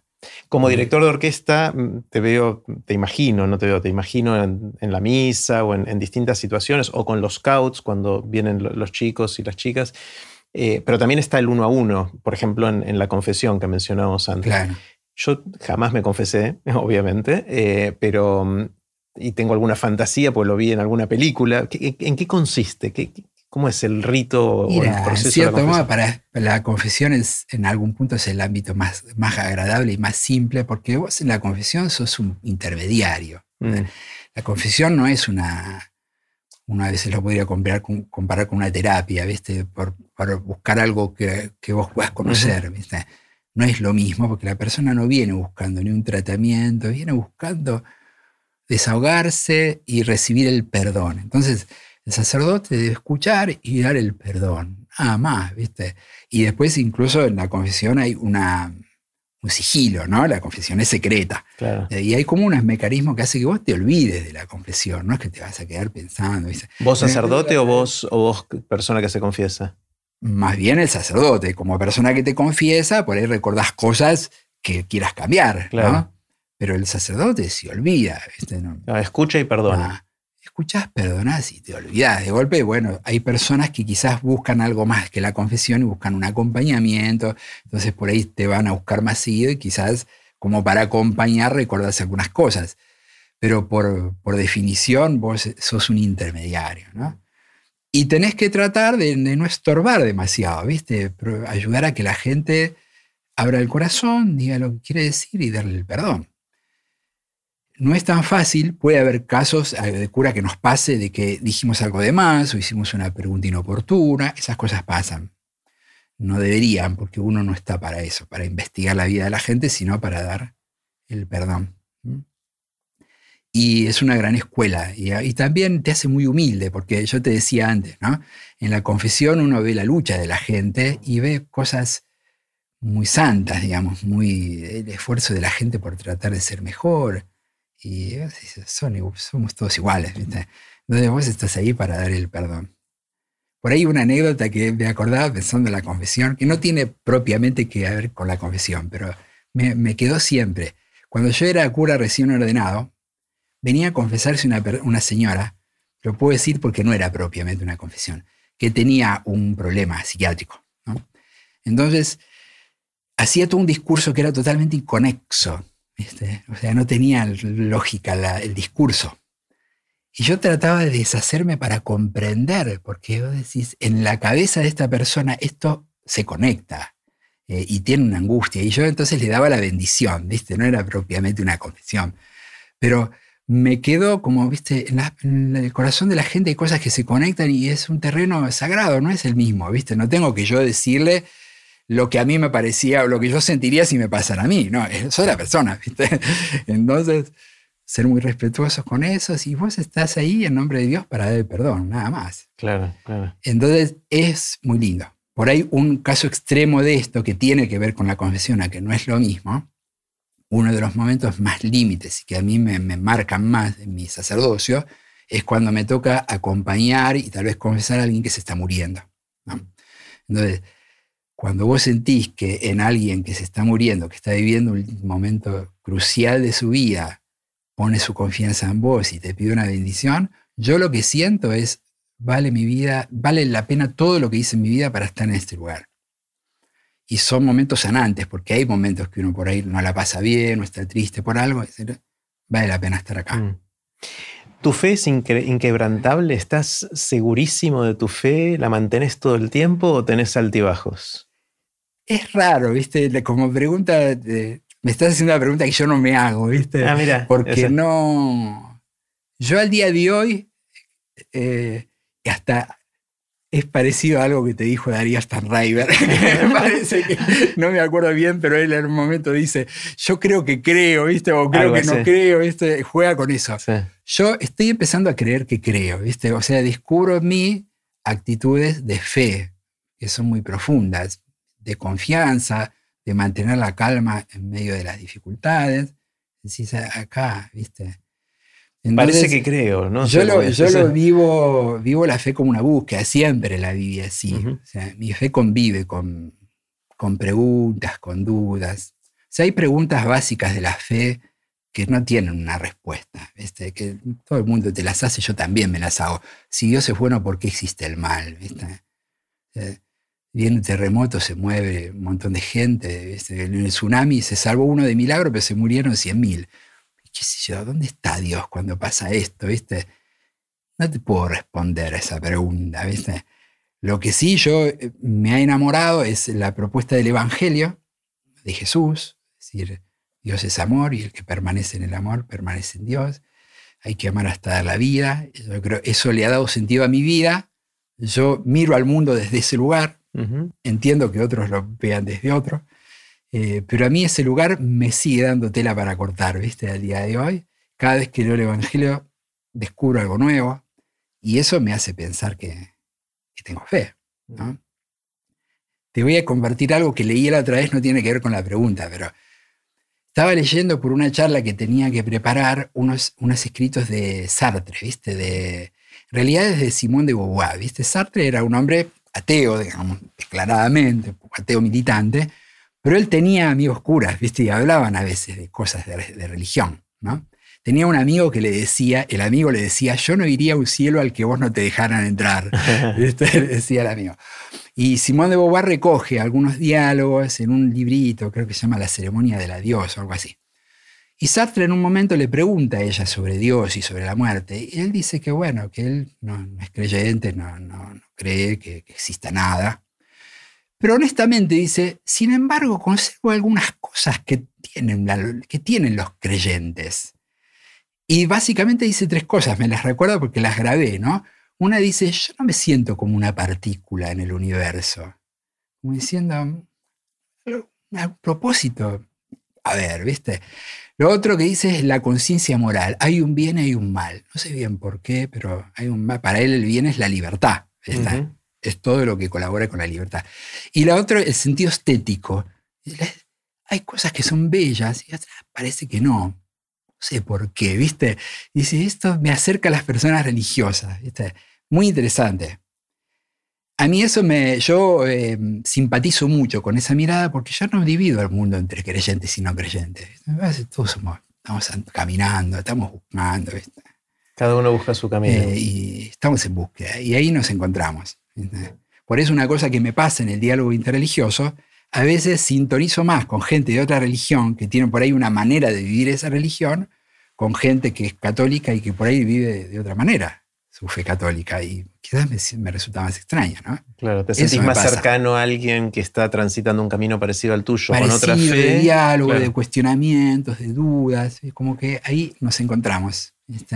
Eh, hice una cosa por primera vez preparándome para esta conversación. Eh, van 120 episodios más o menos de Aprender de Grandes y por primera vez le pregunté a los oyentes qué quieren que te pregunte. Eh, entonces voy a, tengo acá mi, la lista de cosas que dijeron, muchas ya conversamos, pero simplemente quiero asegurarme de, intentar responder algunas de las consultas que, hace, que hace la gente. Por ejemplo, ¿cómo, ¿cómo estás viviendo vos la tensión que sospecho que puede haber entre ciertas reglas que tiene la iglesia de cómo vivimos y qué se puede y qué no se puede, versus la evolución de normas sociales en algunas sociedades. Por ejemplo, el matrimonio igualitario. Ese sería, sería un ejemplo. Otro ejemplo es el divorcio. Y, si eso genera excomunión o no, y, qué pasa en esas situaciones. ¿Cómo estás viviendo? ¿Hay, ¿Genera tensión eso de que evoluciona la sociedad y la iglesia quizás un poco más lento? Yo te diría que a, mí me genera más tensión hacia adentro de la iglesia que hacia afuera. O sea, me genera más tensión los... Hay luchas internas, ¿viste? Dentro de la iglesia hay movimientos más duros, más conservadores, incluso, ¿viste? Muy terminantes, ¿viste? Que tenderían a excomulgar, ¿viste? A todo el mundo. Y otros grupos más. Esa, esa tensión la vivo más que hacia afuera. Mira. ¿eh? Una cosa que por ahí es bueno que sepa la gente, si no es de iglesia, es que la iglesia es un organismo muy caótico, ¿viste? Eh, entonces, por ejemplo, el Papa dice algo en, Roma y la verdad que eso a mí no me cambia mucho mi vida cotidiana, ¿viste? No es que sea una cosa, ¿viste? Rígida, que viene una orden y todos tienen que cumplirla. tiene una capilaridad mucho mayor que por ahí lo que la gente piensa, ¿viste? Eso a veces juega a favor, a veces juega en contra, porque ahí conviven distintas iglesias. ¿viste? De golpe, un mensaje puede neutralizar al otro. Bueno, eso pasa dentro de la iglesia. Entonces, vivo más esa tensión interna. Hacia afuera, para mí siempre la libertad ha sido un valor muy importante y yo creo que es un valor evangélico. Mm. Eh, por ahí el Papa lo expresó una vez, no sé si te acordás, apenas eran, lo nombraron Papa, en un momento le preguntaron sobre la homosexualidad y él dijo algo así como, ¿y si alguien ve quién soy yo para juzgarlo? ¿Viste? Dijo esa frase. A algunos no les gustó. Yo siendo, ¿viste? No me, toca a mí juzgar, ¿viste? Lo que sí yo tengo es que exponer un poco la antropología cristiana, ¿no? Eh, Entonces, que si después eh, nos podemos extender un poquito más en eso. Entonces, yo no tengo que ocultar lo que yo creo, lo, que enseña el Evangelio. Ahora el Evangelio deja abierta un montón de puertas, ¿viste? y hay cosas que no están en el Evangelio, sino que son más ideológicas, ¿no? Eh, entonces yo tengo que saber distinguir eso. Entonces, ponerle la diversidad sexual, que es algo tan actual, ¿no? Eh, yo creo que tiene que ver con eso, con la libertad. Eh, cada persona es única, cada uno elige su manera de vivir. Desde el Evangelio hay una manera, una cosa que a mí me hace un poco de ruido, pero creo que es un tema muy para discutir, es este tema de la binariedad o lo no binario, ¿no? Porque pareciera que en la naturaleza hay una binariedad, es muy difícil negarlo. Ahora, cómo se concreta esa binariedad, puede haber un abanico infinito. De hecho, está el sistema binario con los ceros y con unos y que puede tener infinitos números, pero la base son dos. En el taoísmo, en Oriente, es muy interesante. No sé si recordás el signo del taoísmo, que es ese circulito, el que, el, yin y el yang, ¿viste? Entonces, bueno, lo blanco y lo negro se funden, pero la base son dos principios. Entonces, lo binario y lo no binario, lo tengo como pregunta, ¿viste? Claro, sí, sí, pero me resulta muy interesante. Entonces, yo vivo, te diría, con, con intriga estas búsquedas nuevas, ¿viste? Porque me parece que se está viniendo un mundo, me sorprende, ¿no? Por ahí me adelanto una pregunta, vos a veces preguntas que te asombran, muchas cosas me asombran, ¿viste? Y entre otras estas, me asombran. ¿Qué es? No sé si me fui de la pregunta. No, no, está, muy bien, está bien. No, entendí qué es lo que te asombra en ese sentido. No, las búsquedas del mundo ah. actual, ¿viste? Esto, poner una cosa que me intriga, el veganismo, ¿viste? Porque es claro, el veganismo, es claro, abre una nueva relación entre los seres humanos, ¿viste? Con la naturaleza. No tengo un juicio, ¿no? Lo que sí te podría decir, que eso aplico a todo, escapo de las posturas extremas, ¿viste? De los extremos. El que es veganismo y demoniza a todo aquel que se come un chorizo, no. Y el que dice, no, estos están locos, tampoco, ¿viste? Eso huyo. Sí, sí. El, lenguaje igualitario, ¿viste? Me pasa lo mismo, ¿viste?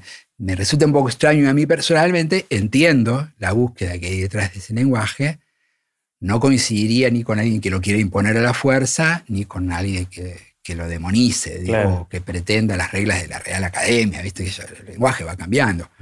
Entonces, lo veo con intriga, me, interesa. ¿eh? Claro. Bueno, el, otro tema que también obviamente permea todo esto son los temas de género, ¿no? Y, las el, lenguaje igualitario, el lenguaje inclusivo es un, una expresión, de, es un aspecto eh, parcial, obviamente es un tema mucho más complejo y, obviamente dentro de la iglesia también. Los curas son hombres, las monjas son mujeres, el papa siempre es hombre, o sea, hay, ciertos aspectos. Hay algo que, obviamente tenemos que aceptar, la iglesia es un organismo básicamente patriarcal, lo ha sido en la historia. Como yo te decía, hay cosas que están cambiando, no siguen el ritmo del mundo. No pero están cambiando. Y, bien, y, te diría consistentemente, pero siguen otros ritmos. Mm.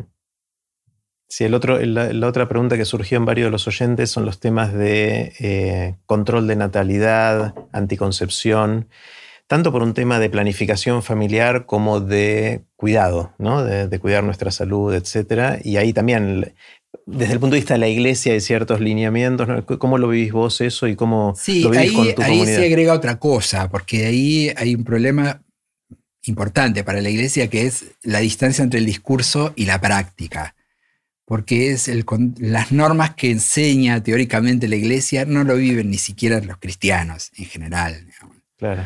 Entonces, hoy en día, por ejemplo, los casamientos por la iglesia, la mayoría de gente que se casa ya convive. Claro. Y, pero enorme mayoría, ¿viste? Había una curva en las últimas décadas enorme. la supuesta enseñanza de la iglesia sobre eso es una cosa teórica que después, ¿viste? No, y, pero siguen insistiendo en esa enseñanza o reconocen que ya no es menos. Claro. Cada vez menos. Lo que pasa es que vos tenés que cambiar también la forma. Hay cosas que se asumieron como si fuera una doctrina claro. Eh, incambiable, eh, y por ahí no están en el Evangelio, pero tienen que ver con esto que yo te decía, con ese conflicto básico del cristianismo que es Jesús, que es Dios y hombre. Entonces, ¿cuánto hubo de cultural en las cosas que hizo y enseñó Jesús? ¿Y cuánto son realmente fundantes, doctrinales.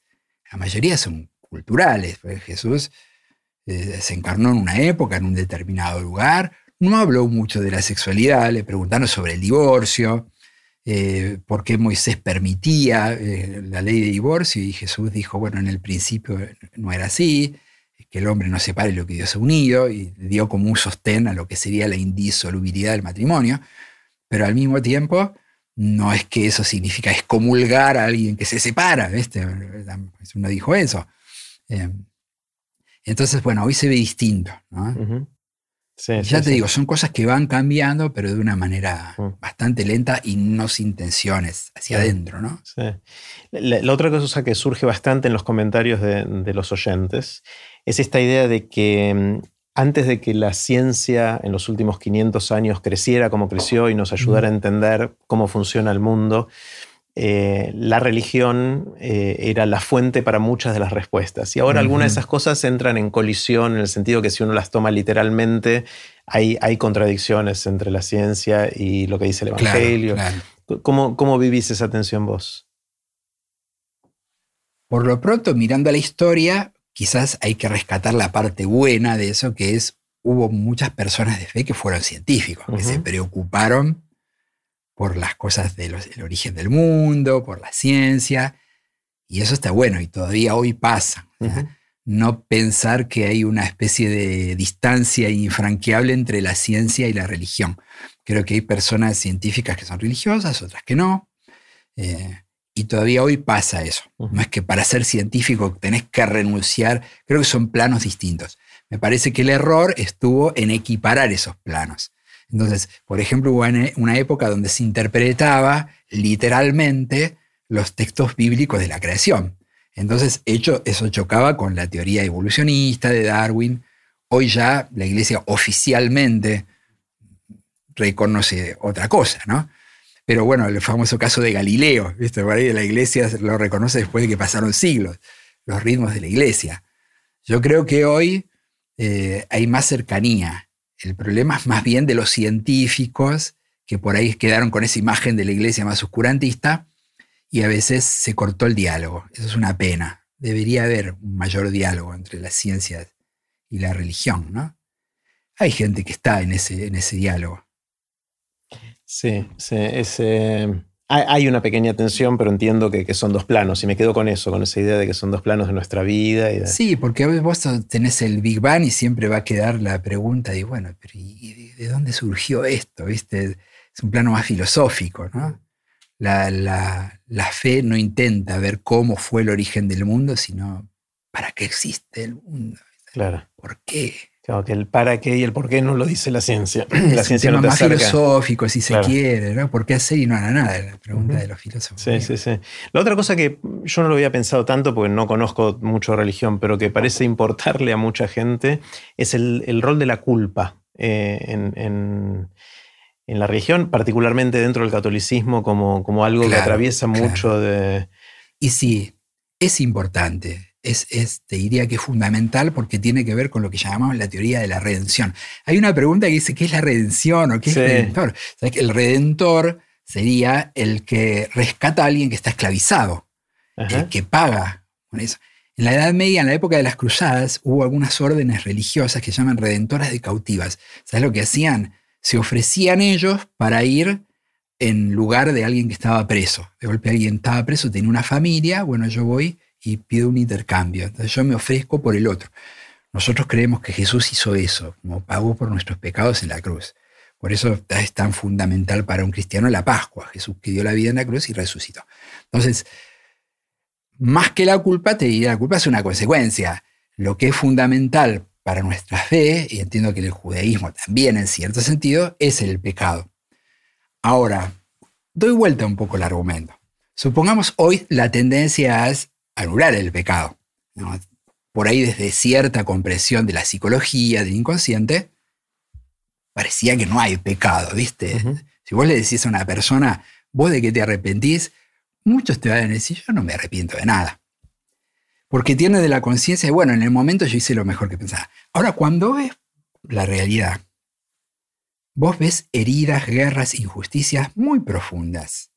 Pues decís, che, eh, ¿estás seguro que nadie es culpable de nada? Yo sé que a vos te gusta Kino. Hay una tira de Kino donde Mafalda está en la playa mirando a la gente y dice, lo lindo de venir aquí es que parece que nadie tiene la culpa de nada. ¿Viste? Bueno, suscribo eso. ¿Viste? Entonces, ¿cómo unimos las dos cosas? Es cierto, de parte de la iglesia, vos me decís, puede haber habido un exceso en la culpa, ¿viste? Y una religión del miedo. Creo que sí, eso es verdad. ¿eh? Hasta hace no mucho tiempo, la religión, ¿viste? Por conveniencia o por miedo, decía Galeano, ¿viste? Eh, sigue la fe, la mayoría, yo no quiero ni por conveniencia ni por miedo. Tal cual, ¿viste? No tiene que ser ni para ganarme el cielo ni para escapar de la condenación. Por amor, me tiene que atraer hoy, ¿viste? Yo quiero vivir el Evangelio hoy, ¿no? Entonces, eso es verdad. Ahora, si decimos que nadie tiene la culpa de nadie, nadie tiene la culpa de nada, ¿eh? ¿Cómo se resuelve? No sé. Yo te puedo decir cuál es la, respuesta que da la fe cristiana, que es que Jesús pagó por nuestros pecados, resucitó, ¿eh? nos enseñó que el amor vence a la muerte, y yo eso lo creo. Yo creo que el amor es más fuerte que el, que el mal. Creo que en el mundo hay más bien que mal. Todavía sigo apostando por eso. Mm. Bajando algo mucho más terrenal, una de las cosas que me llamó la atención también es cómo adoptaste durante la pandemia la tecnología del podcast ah, eh, y, decidiste grabar algunas cosas. Contame cómo fue ese proceso y qué, qué aprendiste en, Sí, bueno, primero por ahí antes de eso, yo siempre me gustó la radio, ¿viste? El, medio con el que yo convivo mejor ha sido siempre la radio.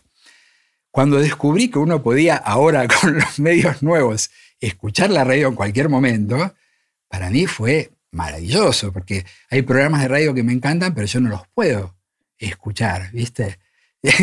la otra vez estuviste con Sebastián Walreich. ¿Viste? Me encanta lo que hacen a la tarde, pero a esa hora yo no puedo escuchar la radio. ¿Estás eh, dando misa? O... Claro, estoy dando misa, estoy con la gente, ¿viste? A esa hora de la tarde, salvo que vayan en colectivo, a veces cuando voy a ver a mi mamá. Pero si no, no, lo escucho en, otro, en otros momentos, ¿viste? Me encanta, me divierto. Eh, entonces, cuando descubrí eso, fue fascinante. Y me pasó que cuando empezó la pandemia, eh, por WhatsApp nosotros armamos un grupo para mantener la comunicación con la gente. Era el gran desafío, ¿viste? No te puedes encontrar, no hay misa, no hay manera de verse. ¿Cómo mantenemos los lazos, los vínculos? Bueno, a través de WhatsApp hicimos un, grupo. El objetivo primero era mantener la comunicación con la gente, mandar un mensajito, algún aviso, una oración. Pero el primer día les mando un mensaje, ¿viste? Sobre todo a los que venían habitualmente a la misa de 8. Y les digo, bueno, miren, hoy es el primer día que no tenemos la misa, quería compartir con ustedes una pequeña reflexión. Y recibo una devolución muy buena. Entonces, bueno, sigo mandando estos mensajes. Al tiempo me di cuenta que ya excedía el grupo de la parroquia, que la gente se va reenviando los mensajes y entonces bueno, llegaba a lugares que yo ni había pensado, del interior, incluso una en Estados Unidos que le había mandado un familiar, en España. Entonces empieza a difundir.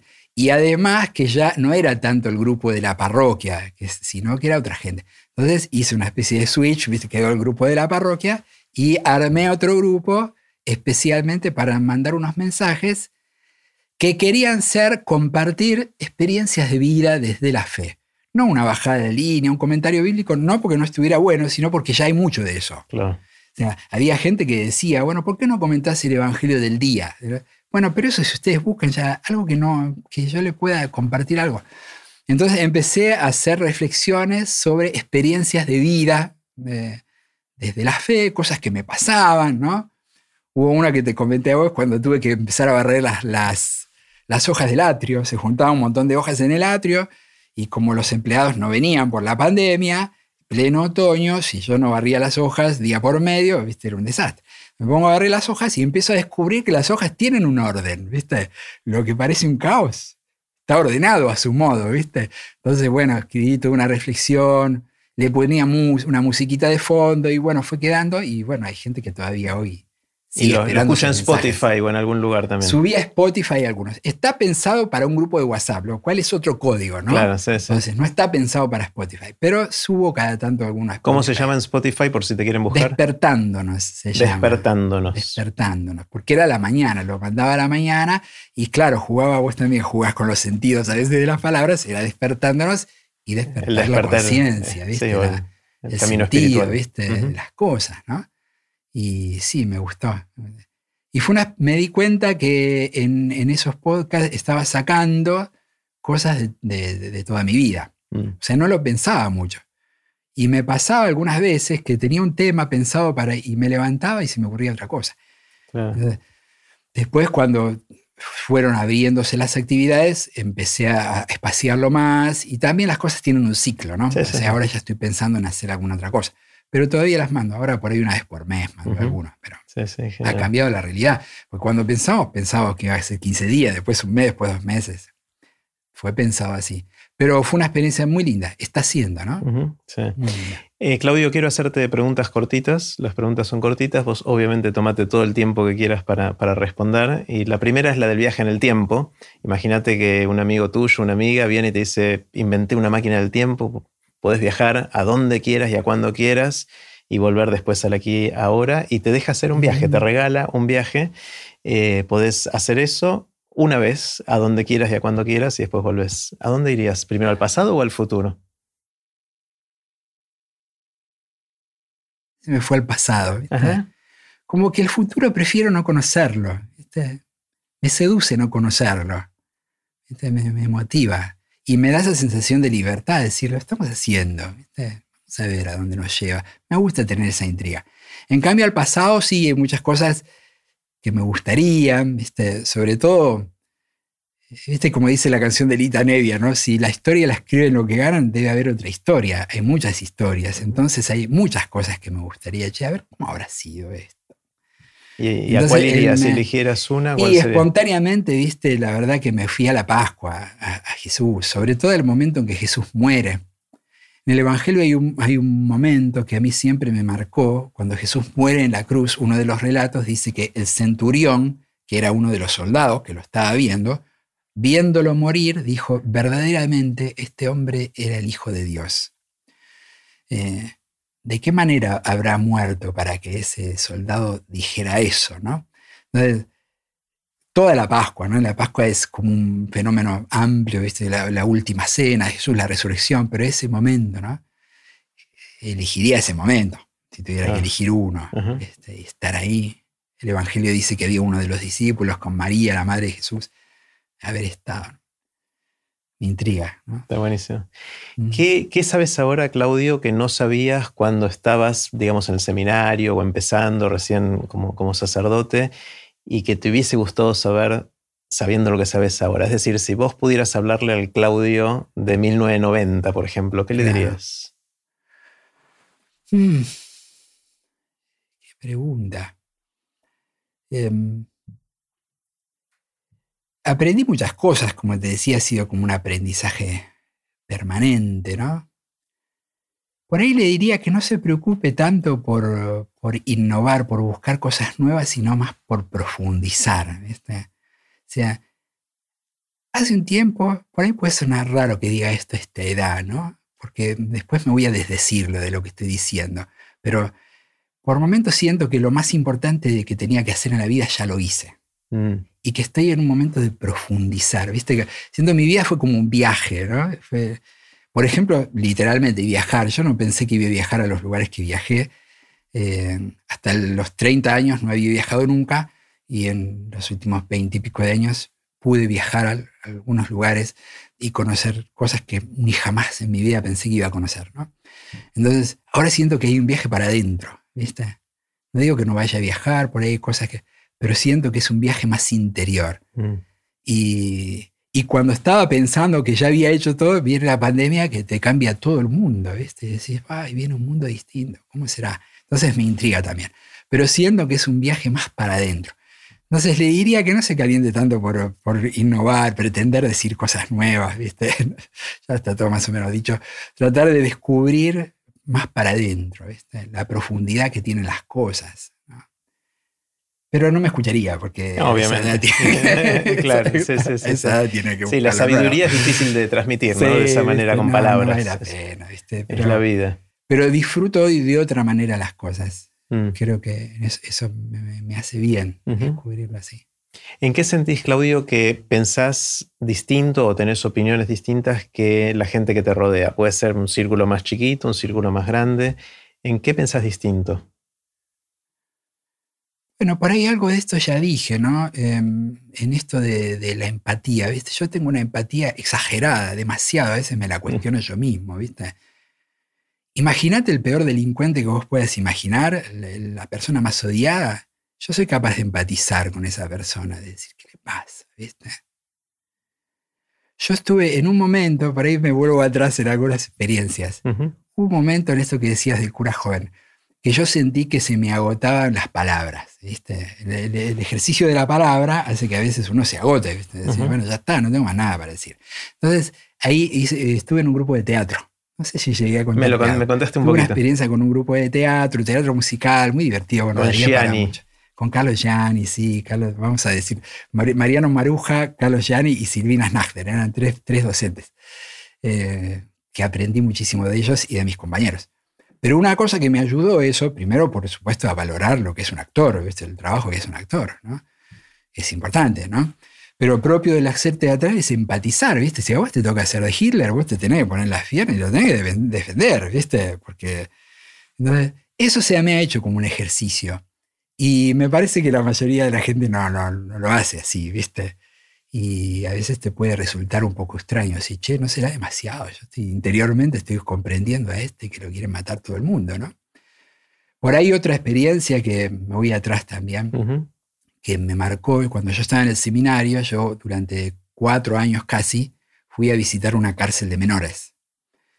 Eh, menores grandes, ¿viste? El Instituto Agote, que queda por Palermo. Hay eh, chicos que están presos de 15 a 18, entonces son menores, pero son grandes, ¿viste? Ya. Entonces, y claro, estar cerca de ellos siempre te, hace comprenderlos, porque cuando vos estás ahí sentado charlando, es un pibe de 15 años, ¿viste? Entonces, yo aprendí un poco a ponerme en esa piel y, y, lo que yo sentía muchas veces es, y yo si hubiese estado en el lugar de este pibe, por ahí sería igual, ¿viste? Porque hay vidas que están muy quemadas, ¿viste? Lamentablemente, ¿no? Entonces, esto que decíamos antes de suspender un poco el juicio, pero mm, algo me hace empatizar y en eso me creo un poco, un poco distinto. Mm. ¿En qué cambiaste de mm. opinión? ¿Qué venías pensando para un lado y ahora vas para el otro? Algunas cosas ya fuimos mencionando. Sí. Estoy en proceso en eso, ¿no? Con estas cosas nuevas, los chicos te obligan, los, jóvenes, ¿no? Me, me gusta mucho estar atento a ver qué cosas dicen, qué cosas sienten esto del veganismo que decía lo tengo ahí entre paréntesis, pero en el cuidado de la creación, del, mundo, de la, naturaleza, lo veo ahora como más urgente, ¿viste? Antes decía, bueno, bien, es un fenómeno, no se sabe, ¿no? Y por ahí otra cosa que cabe, quizás esté ligado con esto, ¿no?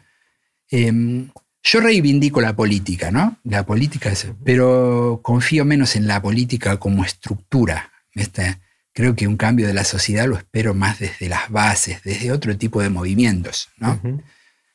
La democracia es el mejor sistema que hemos encontrado hasta ahora, pero está enferma y no parece haber anticuerpos mm.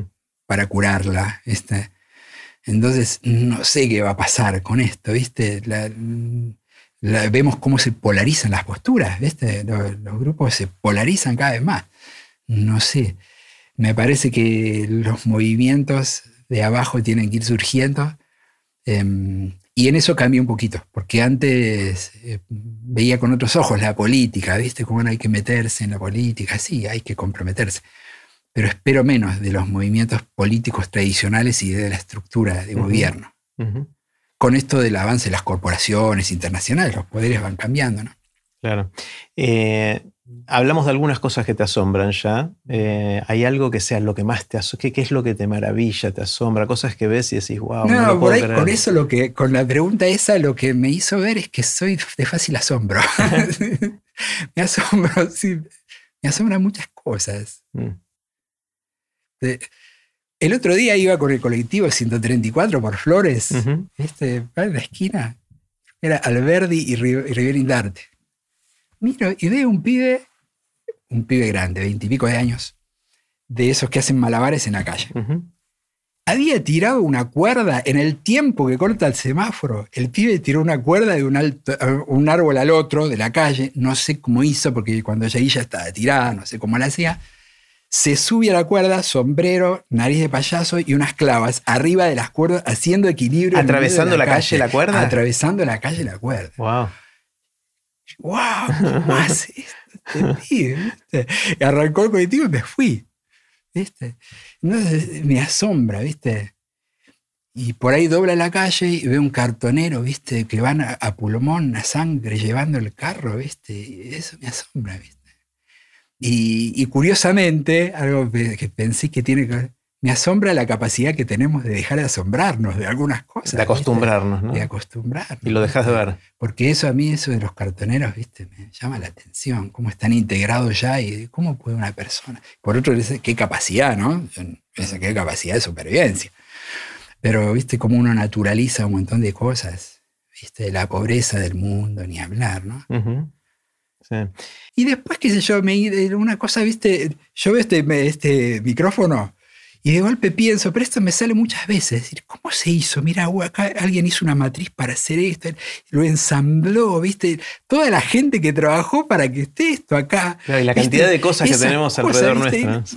Y digo, tendría que salir una fortuna esto, ¿viste? Debe salir una fortuna, pero, pero, ¿viste? Eso me asombra con todo, eso me asombra mucho con la, las cosas humanas. Veo una casa y digo, uy, todo lo que... Uy, viste, me asombra eso. Son cosas pequeñas, viste, pero soy asombrado. Está genial. Yo voy, voy ahora a abrir los libros y hacer bien transparente con nuestra audiencia. Yo lo que hago con mis invitados, esta lista de preguntas finales, que son más o menos las mismas con, todos los invitados y las invitadas, se las mando antes, porque algunas de las preguntas son difíciles y está bueno que algunos las piensen antes.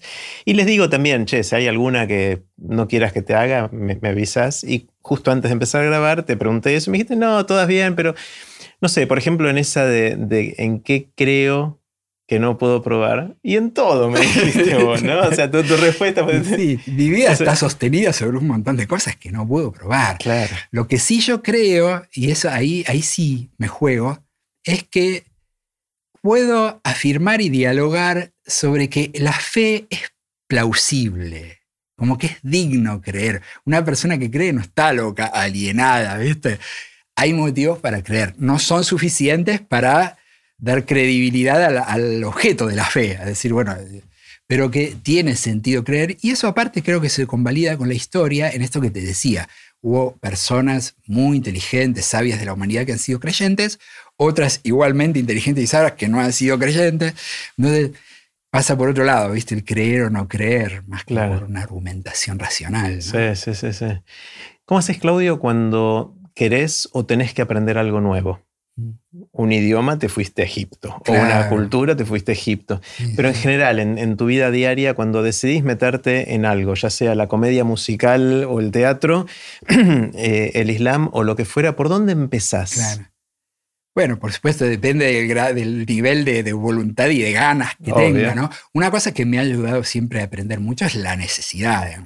Todo lo que sé de informática, de computación, que más o menos me manejo, es por resolver dificultades. Hay una dificultad, trato de resolverla. Pero hay otras cosas más gratuitas.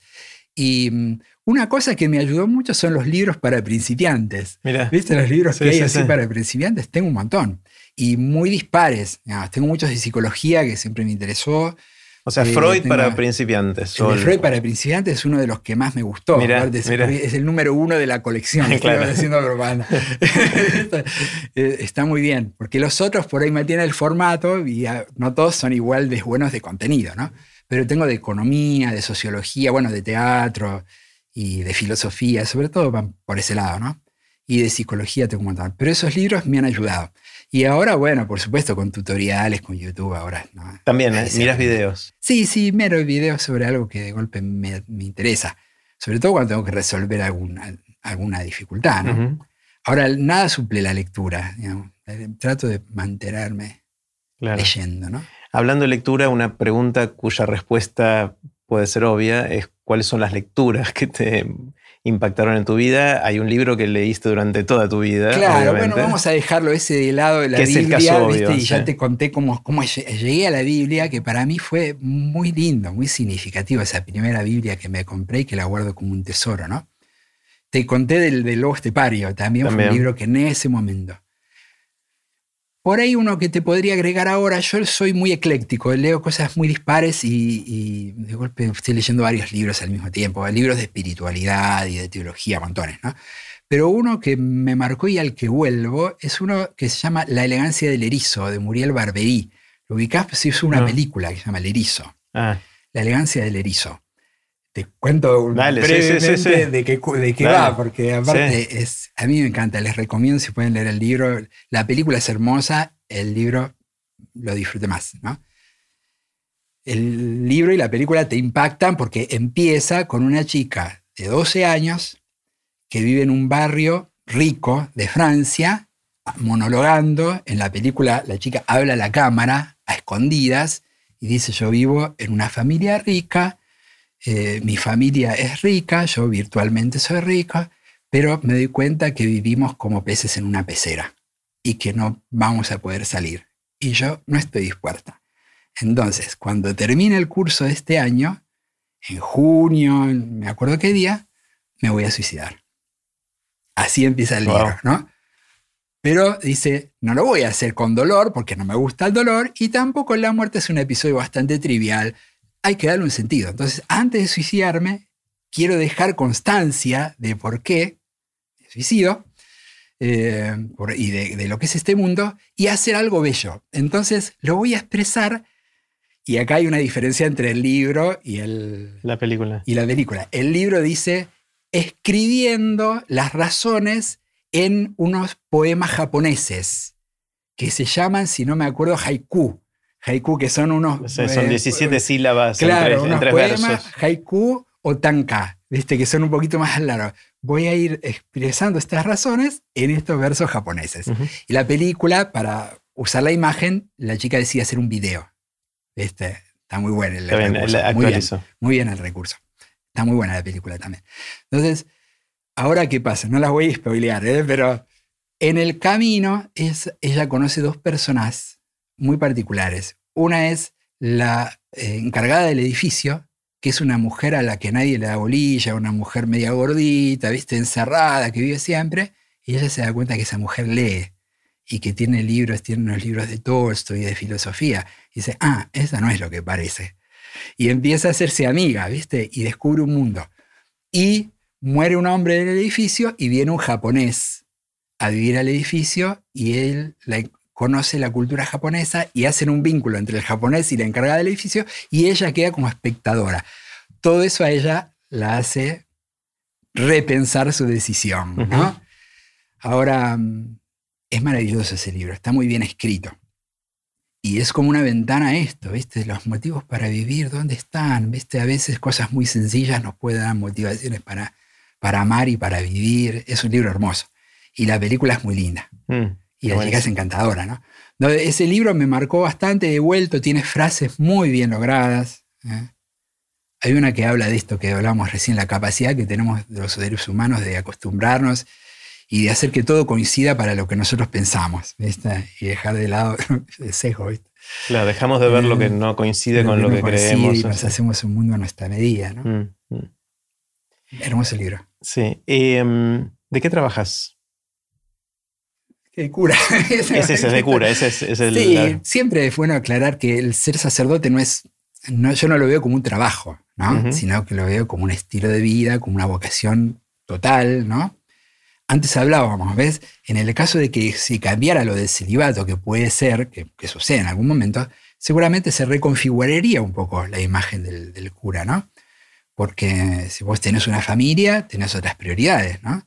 Y el celibato, si tiene algún sentido, tiene el sentido para que en algún momento tu prioridad absoluta sea la gente. Si no, no tiene sentido. Mm. Y tenés que luchar para, por eso, porque no es una cosa lograda una vez para siempre, ¿no? No, hay que remarla todos los días. Eh, hay que renovarlo. Claro, entonces yo lo veo como un estilo de vida, como una consagración a Dios y a la gente, ¿no? Y si te tuviera que explicar un poco mejor, te diría hablarle de Dios a la gente y hablarle a la gente de Dios, ¿viste? Hacer un poco de puente. Está genial. Em, supongamos que viene un cataclismo, esperemos que no, pero viene un cataclismo que de un día para otro borra todo el conocimiento y la sabiduría acumulada de los seres humanos y a vos te dan la oportunidad o quizás la responsabilidad de escribir un parrafito bien cortito que condense lo que vos considerás que es lo más importante que sabemos para que se preserve para las próximas generaciones post-cataclismo. ¿Qué escribirías? ¿Puede ser algo bien específico, algo más amplio? Supongo que elegiría algún, algún pasaje de la Biblia, ¿viste? Hay algunos que son como muy fundamentales, ¿no? Hay uno que dice, Dios es amor y el que permanece en el amor permanece en Dios y Dios permanece en él. Me parece que esa frase conjuga bastante mi fe y lo que yo creo, digamos, como que el que vive en el amor ya está en Dios, ¿viste? E, esa circularidad de las frases y que me resulta en el amor eh, ah, daría para hablar por eso, claro, amor, ¿viste? claro, claro. Esa no te la respeto. Esa, es, difícil, me queda, Pero el amor en, cristiano es el amor, es esto de dar la vida, ¿no? Ahora, ¿qué significa dar la vida para cada uno? El amor es una palabra muy amplia, ¿no? Mm. Viste que la otra vez que vi que Christian Carman en uno de los videitos habla del amor, de, las acepciones de la palabra amor, ¿viste? El amor que es, bueno, yo amo algo, quiero algo por la utilidad, o quiero algo, no sé, porque me da placer, porque me gusta, o quiero algo por sí mismo, ¿no? Esa es la verdadera amistad, ¿no? Dice claro, dar por sí mismo, y el paso siguiente es hasta dar tu vida por eso, y sin excluir a nadie, aún a los enemigos, eso es lo que dice Jesús. Ahí ya estamos fuera de lo que es natural, ¿no? Bueno, creo que cerremos con esto. Me parece que no, vamos a superar esto, así que me encantó, Claudio, me encantó, me encantó conversar, aprendí muchísimo. Un gustazo haber podido estar acá. Bueno, gracias. Gracias, gracias a ustedes. Y así terminó la conversación que tuvimos con Claudio Guasuf. Puse los links de este episodio en aprenderdegrandes.com barra Claudio. Espero que lo hayan disfrutado tanto como yo.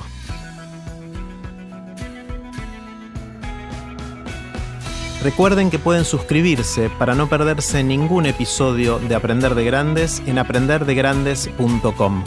Los espero en el próximo episodio de Aprender de Grandes, cuando les cuente lo que aprendo en mis intentos por seguir aprendiendo durante toda la vida y en las conversaciones que tengo con gente que admiro.